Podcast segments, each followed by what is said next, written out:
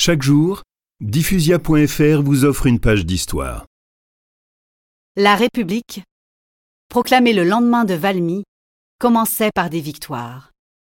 Mais le danger était toujours plus grand, et les ennemis du dehors menaçaient la France d'une grande coalition. Jetons-leur en défi une tête de roi s'écria Danton. Dès lors, la mort de Louis XVI fut résolue.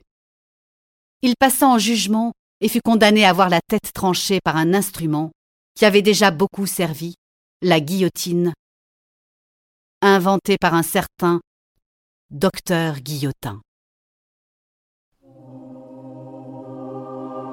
Le 21 janvier 1793, Louis XVI fut conduit à l'échafaud après avoir fait ses adieux à la reine et à ses enfants.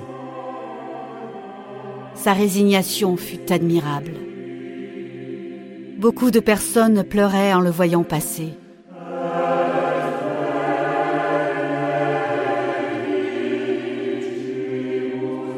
Quand il fut livré au bourreau, il voulut parler à la foule.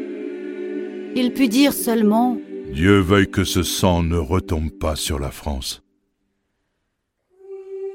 car le terrible Santerre leva son sabre les tambours retentirent, et la tête du roi, fils de Saint Louis, tomba dans le panier.